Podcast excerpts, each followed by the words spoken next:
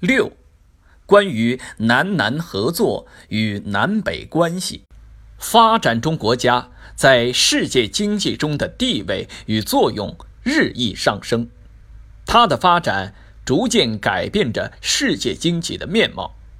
成为改革不合理的国际经济旧秩序的基本力量。发展中国家是反对霸权主义、强权政治和维护世界和平的主要力量。